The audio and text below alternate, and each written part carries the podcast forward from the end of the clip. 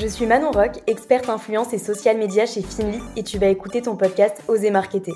Finly, c'est la plateforme accessible à tous qui permet d'intégrer l'humain et la créativité au cœur de ta stratégie digitale.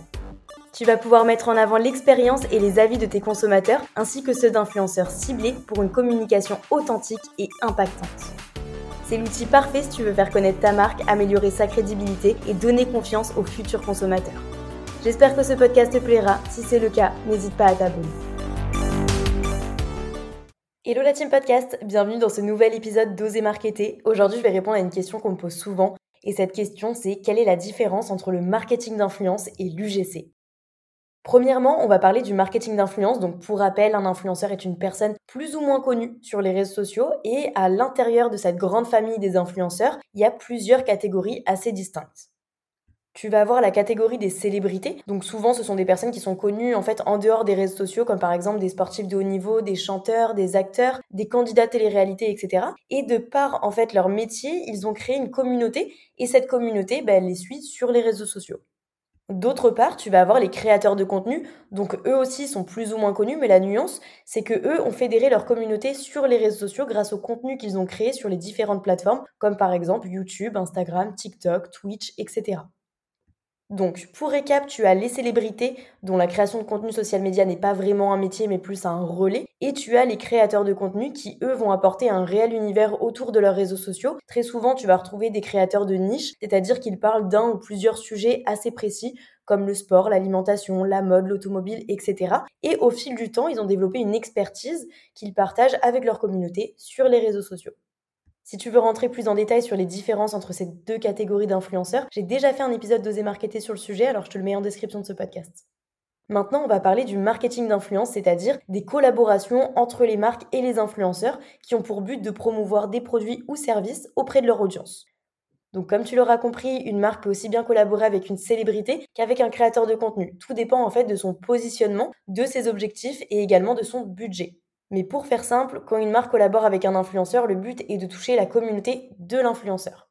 Donc pour t'expliquer assez rapidement le process d'une campagne d'influence, tu vas avoir la première étape qui est le briefing pour comprendre les besoins, les objectifs, etc. Après, tu vas avoir la sélection et l'analyse des influenceurs pour vérifier la pertinence, l'authenticité, le matching des profils, etc.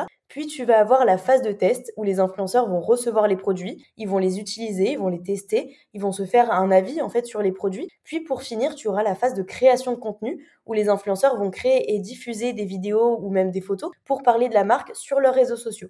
Je viens de te résumer très très rapidement comment fonctionne une campagne d'influence, mais si tu veux entrer plus en détail, j'ai déjà fait plusieurs épisodes sur le sujet, donc n'hésite pas à aller checker euh, sur le podcast Oser Marketer. On passe maintenant à la partie UGC, qui signifie User Generated Content, c'est-à-dire du contenu généré par les utilisateurs eux-mêmes. Donc il peut s'agir de vidéos, de photos, de commentaires, euh, même de témoignages ou encore euh, de posts sur les réseaux sociaux. Et là, il n'y a pas besoin d'avoir d'abonnés euh, pour créer du contenu UGC pour les marques. Parce qu'en fait, le créateur UGC n'est pas obligé de publier le contenu directement sur ses réseaux sociaux. Il peut simplement l'envoyer à la marque et après, la marque va réutiliser son contenu, euh, soit sur ses réseaux, sur euh, son site internet ou bien même en contenu publicitaire. Ça, c'est super important parce que allier l'UGC avec de l'AD, c'est vraiment le combo gagnant en 2023.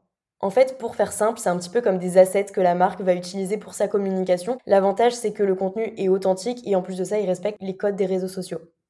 L'autre avantage aussi, c'est que le coût de production est très faible et la livraison des contenus est hyper rapide. Donc par exemple, si la marque a une petite équipe euh, et qu'elle n'a pas de ressources en interne pour créer du contenu, elle peut clairement faire de l'UGC pour alimenter ses réseaux sociaux ou ses contenus publicitaires.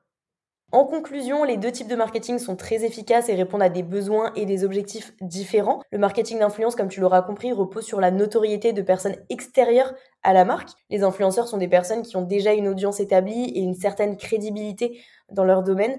Euh, les marques souhaitent bénéficier de cette crédibilité en fait en associant leurs produits ou services à l'influenceur et à son image. Alors que l'UGC permet aux marques de mettre en avant le contenu créé directement par leurs utilisateurs, les marques donnent en fait la parole à leurs clients et leur permettent de partager leur retour d'expérience qui est hyper valorisant pour une marque. Ça permet de renforcer le lien entre la marque et ses clients en les impliquant directement euh, dans le processus de création de contenu. En plus de ça, les contenus peuvent être utilisés de plusieurs manières, euh, comme je te l'ai dit, par la marque, que ce soit sur le site internet, les réseaux sociaux, euh, les ads, du mailing, des landing pages, etc. Il y a énormément de possibilités. Cet épisode d'Oser Marketer touche à sa fin. J'espère qu'il t'aura aidé à mieux comprendre la différence entre le marketing d'influence et l'UGC. On se retrouve la semaine prochaine pour un nouvel épisode avec des conseils pratiques et concrets sur le marketing digital. En attendant, n'hésite pas à partager l'épisode sur les réseaux sociaux en utilisant le hashtag Oser Marketer. Merci d'avoir écouté ton podcast Oser Marketer. Si l'épisode t'a plu, n'hésite pas à laisser un avis et partage-le autour de toi. Pour tester la plateforme du GC et d'Influence Finly, rends-toi dans la description de l'épisode ou sur le site www.finly.co. Je te dis à la semaine prochaine pour un nouvel épisode et n'oublie pas de t'abonner à la chaîne.